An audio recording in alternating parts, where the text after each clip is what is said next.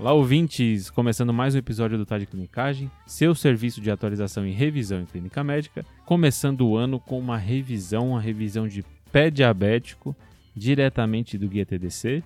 Se você ainda não assina, então a gente tem uma revisão por mês. Essa revisão é escolhida pelos assinantes.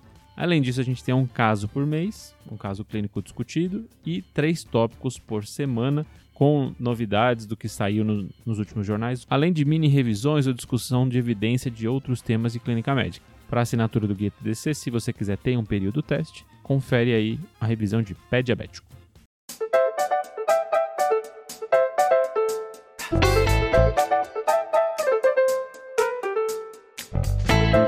Olá, assinante do Guia TDC, o seu serviço de revisão e atualização em clínica médica. Eu sou o João Mendes.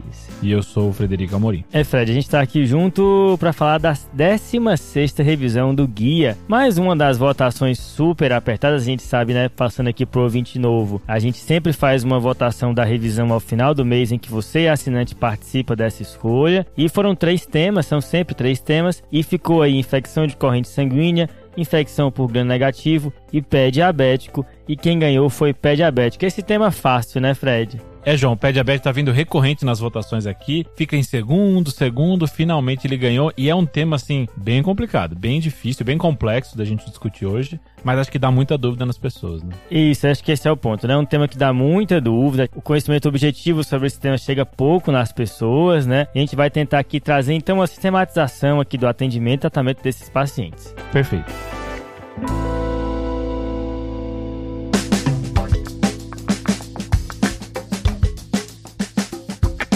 Tá, Fred, então como é que a gente organizou aqui essa revisão de pé diabético? João, aqui a gente vai começar primeiro falando o que, que é o pé diabético.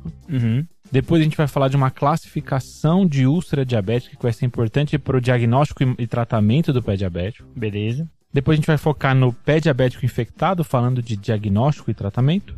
Em seguida, falar de outras terapias, e aqui a gente vai falar de cirurgia, a gente vai falar de cuidados locais, curativo, câmara hiperbárica, todo esse tipo de coisa a gente vai comentar aqui. E termina com o quê? Aí o finalzinho, rastreio e prevenção do pé diabético. Combinado, Fred. Já para entregar para o nosso assinante, quais os principais documentos, diretrizes que a gente se baseou aqui? Aqui, João, a gente vai se basear em dois documentos principais. Tá. Uma revisão de úlcera em pé diabético do JAMA desse ano, Beleza. então de 2023, e uma diretriz também desse ano 2023 do Grupo Internacional de Trabalho em Pé Diabético, o IWGDF. Beleza, como sempre, essas duas referências vão estar linkadas lá no, no site ou no aplicativo para você que quer se aprofundar, ver a evidência aí no local de publicação. Mas vamos começar então, Fred, para falar aqui para o assinante o que é pé diabético. Se a gente precisar definir, João, o pé diabético é a destruição, ulceração ou infecção do pé em pacientes com diabetes. Uma coisa relativamente comum de acontecer, né? E aqui a gente tem dois caminhos que podem levar ao pé diabético. Hum. Primeiro é o caminho da neuropatia e segundo da doença vascular periférica. Neuropatia, que é uma complicação direta da diabetes, e a doença vascular periférica, que está muitas vezes associada né, à, à diabetes, né? A diabetes acelera esse processo também. Pronto.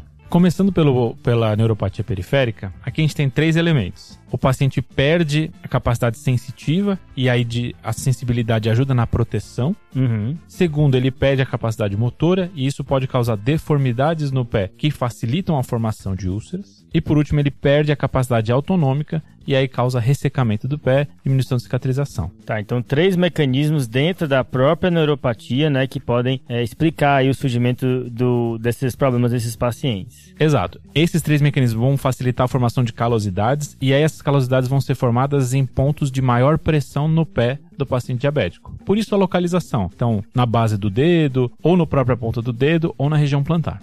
Entendi. Isso é um pouco da neuropatia motora também junto, bate eu não sinto, tem umas proeminências ali, e aí vai acontecer tudo aquilo que a gente sabe, né? Perfeito. Por baixo do calo, forma um hematoma. Quando sai a superfície do calo, esse hematoma vira uma úlcera, e é aí que é formada a úlcera diabética. Beleza, esse é o mecanismo então da neuropatia. Exato. Outro mecanismo é a da doença arterial periférica, que vai causar úlcera por isquemia mesmo. Tá. É importante a gente saber esses mecanismos porque isso vai ajudar tanto na classificação quanto no tratamento desses pacientes e até na prevenção. Beleza. E às vezes os dois, né? Pode acontecer até os dois aí, eu tenho um pouco de cada, que não é raro também da gente ver, né? É, a gente diferencia só para ter um entendimento melhor, mas os dois podem acontecer e, e geralmente acontecem em conjunto. Tá, Fred, entendi esses dois mecanismos, né? A gente vai retomar eles no futuro aqui na nossa conversa. Mas passando agora para a classificação, como é que funciona? Aqui, João, essa classificação vai usar três eixos para avaliar a úlcera diabética. O primeiro eixo é sobre a lesão, se ela é profunda, extensa, etc. O segundo é sobre a infecção do pé diabético, aqui também extensão da infecção, presença de sintomas sistêmicos. Tá. E por último, a presença de doença vascular periférica e aqui uma avaliação mais direta que a gente vai comentar. Então vamos de cada uma? Tá, o nome dessa classificação, né, a gente estava comentando, é o RFI, uma brincadeirinha aí, né, do inglês, o, o, o W de wound, o I de isquímia e o FI de foot infection, né? Exato. Aí fica W e FI. Perfeito. Tá, beleza. Todos os três eixos eles são classificados de 0 a 3, sendo 3 o mais grave. Tá. Vamos pro W, então. Então, na lesão, se eu tiver uma lesão superficial, eu vou classificar como 1. Se eu tiver uma lesão profunda que aparece osso, ligamento ou tendão, eu vou classificar como 2. E se eu tiver uma lesão extensa que envolve não só a parte de baixo, a parte plantar, mas envolve o antepé e o médio pé, aí eu vou classificar como 3. Beleza, lembrando o assinante que a figura com a classificação está lá no, no site ou no aplicativo, né? Mas então vou graduar primeiro conforme a exposição né, e local de acometimento aí. Perfeito. Seguindo na sigla aqui, então, o próximo é o I de isquemia, né? Isquemia. Isso, aí aqui a gente vai fazer a avaliação da doença vascular periférica e aqui é uma avaliação mais objetiva. Uhum. Aqui ele recomenda usar o índice tornozelo-braquial. Famoso ITB. É, além disso, a gente pode fazer avaliação de pressão sistólica no tornozelo, pode fazer pressão dos próprios dedos, então tem algumas maneiras de fazer. E essa classificação é, vai depender dos cortes de cada técnica. Então, cada técnica vai ter um corte certinho que a gente também deixou no guia. Lembrando que o ITB você não faz palpando o pulso, né? É com o Doppler e o, o manguito aí de pressão. Tá, agora para o final da sigla, o FI de Foot Infection, infecção do pé. Aí aqui, se eu tiver uma infecção localizada, pequena, eu vou considerar como grau 1 ou leve. Se eu tiver uma infecção um pouco maior, e aqui o maior é maior do que 2 centímetros de vermelhidão em volta da lesão, ou se ela eh, envolver outras estruturas mais profundas, então se tiver algum abscesso, se tiver osteomelite, se tiver faceite, eu vou considerar como 2, que é uma moderada, e por último eu vou colocar como 3, que é a grave, se ele tiver sintomas sistêmicos. Aqui, aumento de temperatura, então febre, taquicardia, etc. Sinais inflamatórios aí, né? Perfeito. Beleza, Fred, entendi aí como é que funciona, mas uma vez que eu classifiquei o paciente, o que, é que eu faço com essa classificação? João, além dela, dessa classificação ajudar a gente a, a pensar o que, que a gente precisa avaliar nesse paciente, ela pode me trazer duas informações. Hum, Risco de amputação do membro do paciente em um ano. tá. Então, quanto maior a gravidade desses três eixos, maior a chance disso acontecer. E segundo, a probabilidade de benefício de revascularização nesse paciente. Então, são dois desfechos diferentes. Então ajuda na tomada de decisão e prognóstico, né? Perfeito, só que aqui a gente não vai somar os pontos e ver um resultado final. Aqui a gente vai pegar cada pontuação e tem uma tabela específica onde eu vou cruzar os dados de cada eixo. As coordenadas, né? O W é tanto, o FI é tanto, o I é tanto, aí dá um, um- um quadradinho aí dentro de um plano cartesiano, digamos assim, e aí você vai ter a noção de, do prognóstico e do benefício de revascularização. Isso, ele divide em muito baixo risco, baixo risco, médio risco e alto risco. Eu recomendo que o assinante pegue essa tabela agora só para entender o que a gente está falando, porque é algo que é um pouquinho mais difícil de falar por áudio, né? Uhum, né? Você vai, aspas aqui, plotar os valores que você colocou nesse gráfico, né? Perfeito.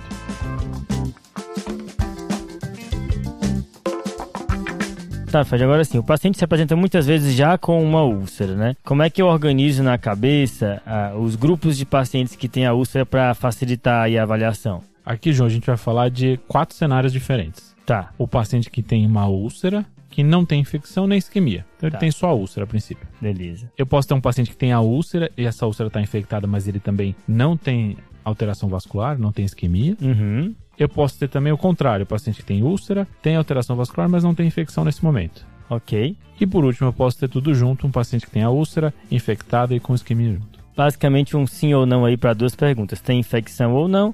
Tem isquemia ou não, né? Perfeito. Vamos para a primeira, tem infecção ou não? E eu imagino que isso seja uma dúvida de muitas pessoas, né? Uhum. Porque é, não é como uma infecção de pele comum, né? Você tem ali um ferimento, o ferimento pode ter algum grau de secreção, você não sabe se faz parte ou se está infectado. Como é que a gente faz aqui? Aqui, João, os sintomas que a gente espera são relativamente semelhantes. Uhum. Então, o que a gente vai esperar? Dor, calor, hiperemia e inchaço no local, os quatro principais, assim como possível saída de secreção.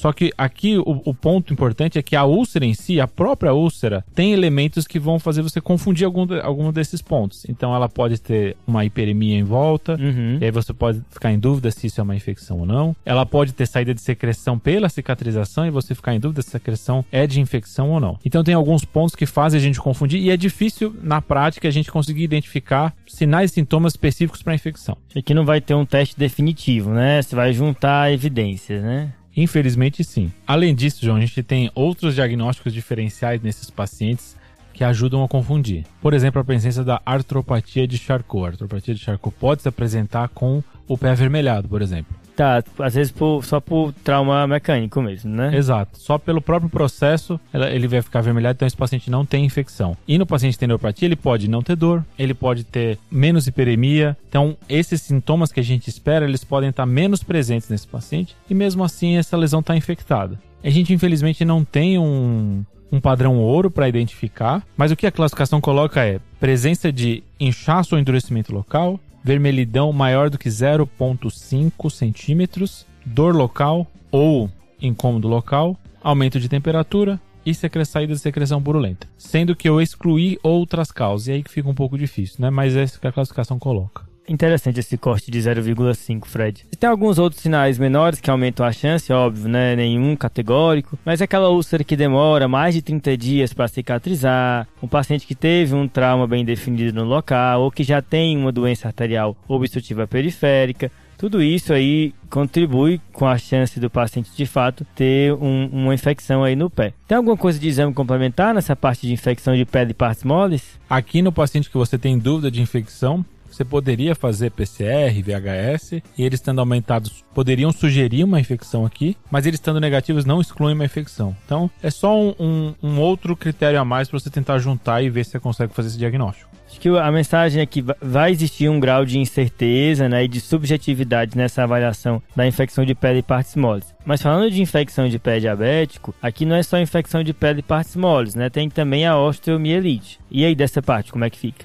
Aqui, João, realmente essa é uma dúvida muito frequente no paciente que aparece com úlcera, se ele tem ou não osteomielite, e alguns sinais podem sugerir a osteomielite e fazer com que a gente continue a investigação. Tá. Os principais são tamanho de úlcera e aqui um tamanho já pequeno pode ter associação com osteomielite, que são 2 centímetros quadrados. Esse quadrado aqui é complicado, né? Porque se fosse 2 centímetros de diâmetro, beleza, né? Mas Mas é 2 por 1, um, né? Exato, é, é um corte pequeno, assim, não é uma úlcera grande que já é, tem esse risco aumentado, né? Além disso, se tiver qualquer exposição óssea de ligamento ou tendão, não existe o risco. Ok. E por último, alguns trabalhos relatam associação de osteomielite com um achado de dedos em salsicha. Então fica ligado aí para essa alteração. Mais ou menos uma dactilite, né? Exato. Agora, Fred, assim, existe um, um teste que é falado, que é o, o probe to bone, né? Que é você, tipo, pegar uma sonda de uma coisa estéreo e ver se você consegue tocar o osso uma vez que ele não tá exposto. Porque se estiver exposto, ok, né? Como é que funciona isso daí? Esse teste, ele pode ajudar a favorecer ou descartar uma hipótese de osteomielite. Ele Tá. é melhor para descartar, mas a sensibilidade e especificidade aqui a gente está falando de 80% das duas, tá bom? Então a recomendação é, na suspeita, então nesse, no paciente que tem esses elementos que a gente comentou, você faz o probe to bone e faz uma radiografia. Se o probe to bone vier positivo e a radiografia vier com alterações sugestivas, e aqui alterações sugestivas a gente deixou uma lista no guia para a pessoa ter isso certinho, eu posso considerar que o, o diagnóstico de osteomielite é provável. Entendi. Se eu tiver só um deles aí, a probabilidade diminui um pouco e talvez eu possa ir atrás de outras coisas para me ajudar no diagnóstico. E o que, que seriam as outras coisas? mesma coisa que a gente falou do DPL partes moles são as provas inflamatórias, mas aqui, se elas estão positivas só na, em pele partes moles, então elas não vão me ajudar a diferenciar tanto, né? Uhum. Aí mantive dúvida, aqui a ressonância magnética pode me ajudar a diferenciar, mas se eu tiver disponibilidade, o padrão ouro e o ideal é que eu faça cultura e biópsia do osso. Esse é o melhor. E aqui, Fred, você está falando cultura do fragmento ósseo. Acho que tem, que tem que dar um destaque nisso, porque aqui a gente não está falando, não está falando de cultura de secreção, não está falando de cultura de raspado da lesão né? Essas que é bom você ressaltar, mas já falando aqui, é a cultura desses materiais não tem valor, né, Fred? Perfeito. Então, se a gente tivesse que pegar o que não fazer, como você falou, de secreção, às vezes faz com cotonete, suave, raspa com o suave por cima, isso a, a, chance de ter contaminação é muito grande. Então não vale a pena fazer. Tá contaminado. Perfeito. Hemocultura também geralmente não é recomendado porque a taxa de positividade é baixa também. As culturas que a gente vai fazer é ou de fragmento ósseo, como você comentou. Alguns locais sugerem que se você fizer um debridamento, mesmo que você não faça do osso, então fizer um debridamento superficial, conseguiu tirar o material necrótico, tiver ali uma técnica estéreo, você pode considerar fazer também em infecção de pele e partes moles. Então são esses dois momentos em que eu vou considerar usar cultura. É entender que é um material coletado cirurgicamente, né? Eu acho que é isso, que você vai tirar um pedaço e a cultura desse pedaço é retirado, né? Perfeito. E aqui é importante a patologia também. Por quê? Se o paciente já estiver usando antibiótico, por exemplo, a cultura pode vir negativa, e ao mesmo tempo eu posso ter contaminação da cultura e ver um bicho que não é o que está ali. Já a patologia me ajuda a ver as alterações associadas à osteomielite. Então, para fechar o diagnóstico, ela tem um destaque aqui.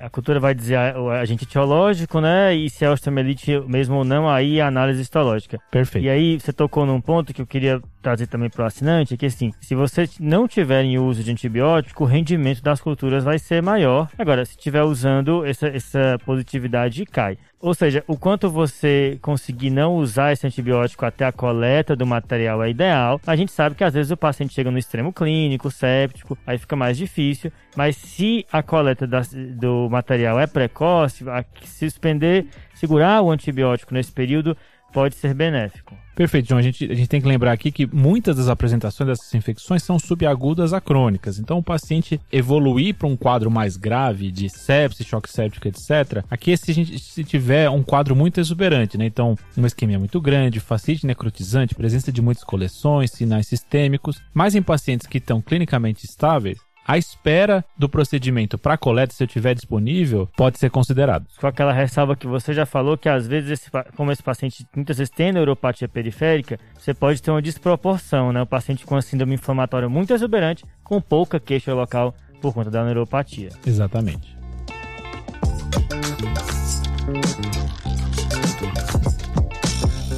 Era Fred, a, a, gente comentou, né, que eu preciso saber se o paciente tem a úlcera infectada ou não, mas também eu preciso saber se essa úlcera tem isquemia ou não.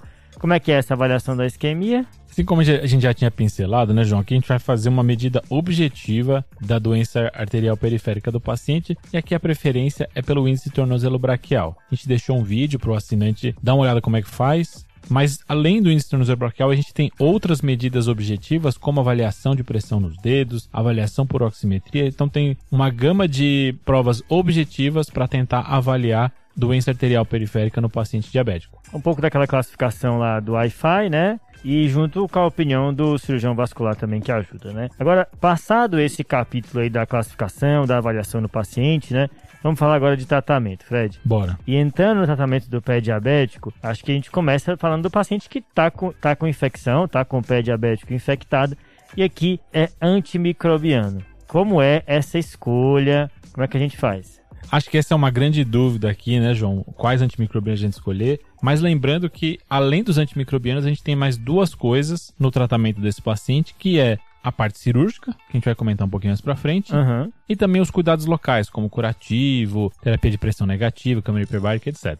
Vamos ah. começar então pelos antimicrobianos mesmo, que é o que tu já pediu. Isso, não fuja da raia não. Aqui, vamos dividir, como a gente já dividiu anteriormente, em infecção de pele, partes moles e osteomielite. Tá, algumas coisas diferem aqui, né? Exato. Então, pensando em microorganismo, vai ser muito semelhante a uma infecção de pele partes moles em paciente não diabético. Então, a gente está pensando principalmente em Staphylococcus aureus e Streptococcus. Lembrando que aqui inclui o MRSA, que é o Staphylococcus aureus resistente à meticilina, que a gente já tem uma revisão, que é a revisão número 9, que fala sobre o MRSA, e lá a gente comenta sobre os fatores de risco. Então, quando a gente vai pensar em cobrir empiricamente o MRSA mesmo ele não identificado. Entendido. Agora, quando a gente fala de germes resistentes e infecção do pé diabético, o MRSA não é o único que vem, né? Uhum. Que tem outros dois aqui que, que existe uma dúvida se a gente precisa cobrir ou não, né? Que são pseudomonas, aeruginosa, e os anaeróbios. Vamos começar pela pseudomonas? Bora, João.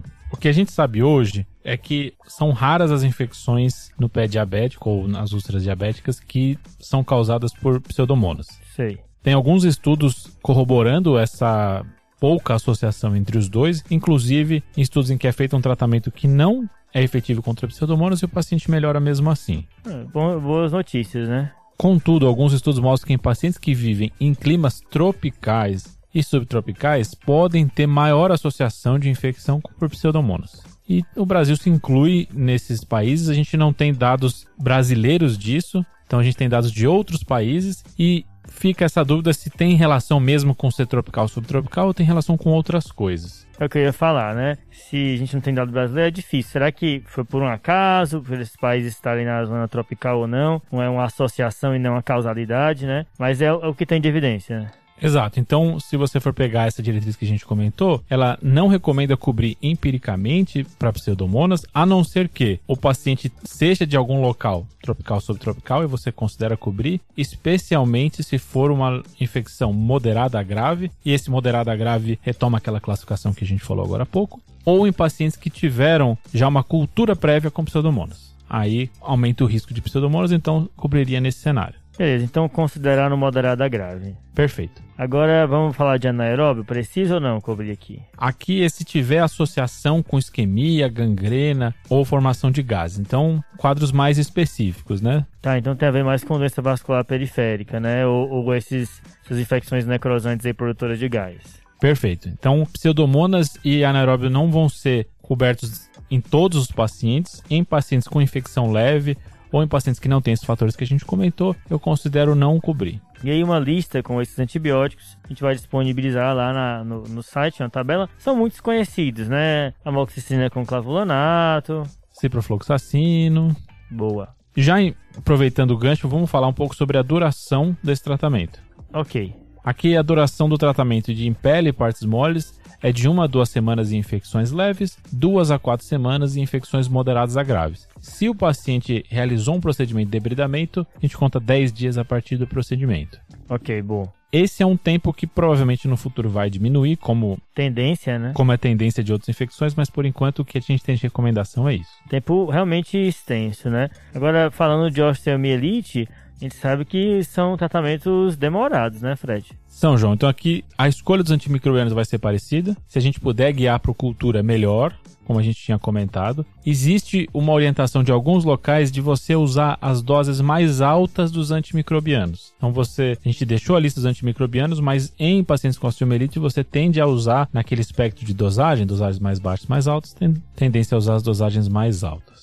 Entendi. E o tempo depende de quê? O tempo vai depender de se teve abordagem cirúrgica ou não e qual abordagem. Então vamos pensar no paciente que não teve abordagem cirúrgica nenhuma. Hum, Esse paciente trata seis semanas. entendi. Se o paciente precisou de abordagem cirúrgica, então tirei o osso acometido, existe a recomendação de eu fazer uma cultura do restante do osso. Então tirei uma parte, o que restou eu vou lá e faço uma cultura. O coto, né? Exato. O ideal é fazer essa cultura até com outro material. Então eu até trocar o material para não ter contaminação. Uhum. Se mesmo com esses cuidados ainda tiver cultura positiva no material que restou, esse paciente usa por três semanas o tratamento. Se por outro lado, nesse que restou, veio negativa a cultura, ou às vezes eu tirei o osso todo, por exemplo, aí eu trato por 3 a 5 dias.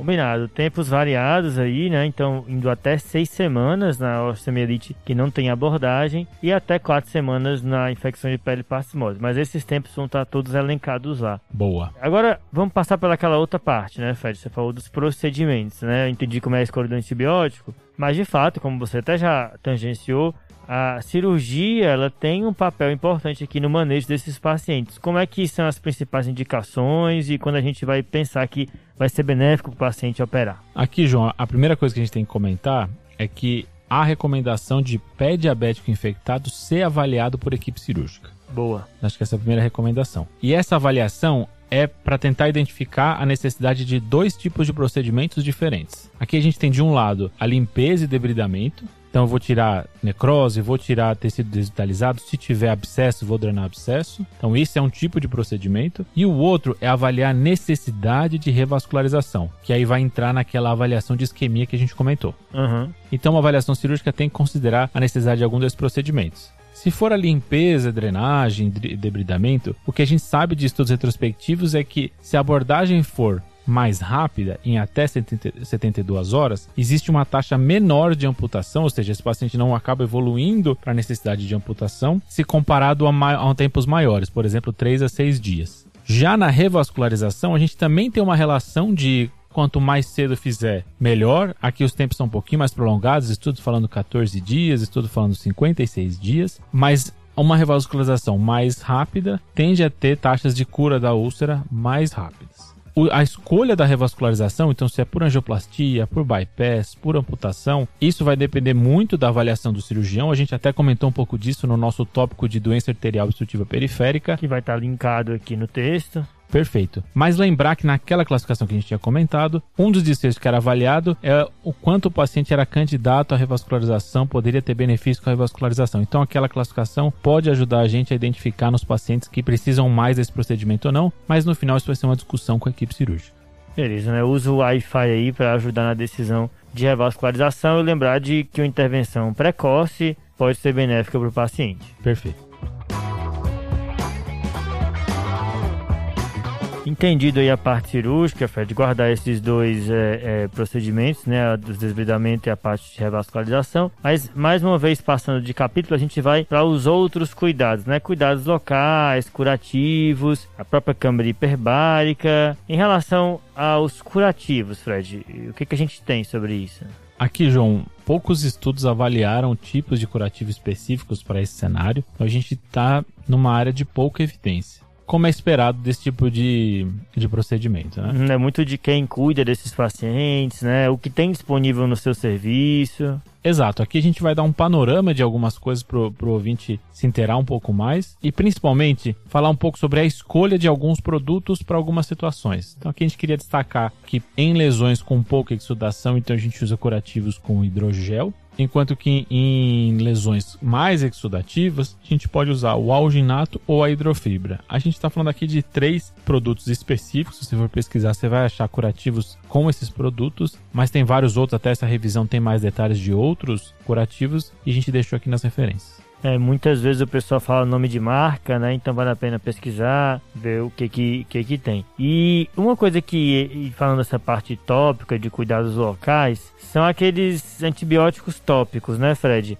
O, as diretrizes se posicionam sobre isso? Se posicionam, João. A recomendação é não usar antibiótico tópico para tratamento de pé diabético infectado pela falta de benefício mesmo. Entendi, boa. Não sabia dessa. Agora, passando para outra questão, é a, a câmara hiperbárica. Tem recomendação? É, João, a oxigenoterapia hiperbárica, ela não é recomendada para tratamento de úlcera infectada. Tá, então infectado sai. Aqui a recomendação é em pacientes que têm úlceras associadas à doença arterial periférica, especialmente úlceras que não tiveram melhora com a terapia usual. Hum, tá. Vamos pensar naquele paciente mais isquêmico, né, e refratário. Exato. Só ressaltando aqui que a evidência é baixa para esse tipo de procedimento também. Outra coisa que a gente vê também ser aplicado é a terapia com pressão negativa, né, Fred? Especialmente no pós-operatório aí. Tem aplicação? Aqui a terapia de pressão negativa é recomendada especificamente para úlceras diabéticas pós-cirúrgicas. Hum. Então aqui a gente não está falando de tratamento de infecção, a gente não está falando de tratamento de úlcera não cirúrgica. Então é, é uma recomendação bem específica no contexto de pós-operatório. Que também o pessoal às vezes conhece como curativo a vácuo, né? Ou VAC, tem vários hum. nomes aí, mas é aquele que suga. No fundo é a pressão negativa. Por último, João, tem algumas medidas para diminuir a formação de úlcera em si, independente se é vascular ou não, se é infectado ou não, que é tentar diminuir a carga em pontos específicos, aqueles pontos que a gente comentou que tem maior pressão. Aqui, principalmente, órteses que diminuem a, a, o impacto da planta do pé. Então, aqui em pacientes com úlcera, a órtese pode ajudar a facilitar a cicatrização. Beleza, Fred. Agora para fazer um fechamento aqui, parte de prevenção, o que, que precisa ser feito? Aqui, João, é só para ressaltar que o paciente diabético tem que ter uma avaliação periódica de principalmente três pontos. Quais? presença de neuropatia periférica, e isso pode ser feito de diversas formas. A gente queria dar destaque aqui para a prova do monofilamento, Famoso. mas eu posso fazer essa avaliação de outras formas também. Segundo, doença vascular periférica, e aqui só a palpação de pulso não tem uma sensibilidade tão boa para essa avaliação, então é considerar usar aqueles outros métodos, como a gente comentou, o tornozelo braquial. E por último, avaliar o pé do paciente se tem presença de úlcera, calo ou alterações estruturais do pé, já pensando em prevenir esses eventos que a gente comentou hoje na revisão. Fechou. Então fez essas três coisas, documentou, tirou o 10. Fechado. Beleza, Fred. A gente chega aqui no final da nossa revisão de pé diabético, muita informação, classificação, como escolher o antibiótico, quanto tempo fazer, como avaliar o paciente, muito completo. As referências estão todas linkadas lá no site para você que quer se aprofundar. E lembra também que tem uma seção de comentários para você tirar suas dúvidas e estimular o debate para todo mundo aprender junto. Boa, João. Fechou então? Valeu, fechou, fechou, fechou. Falou. Valeu.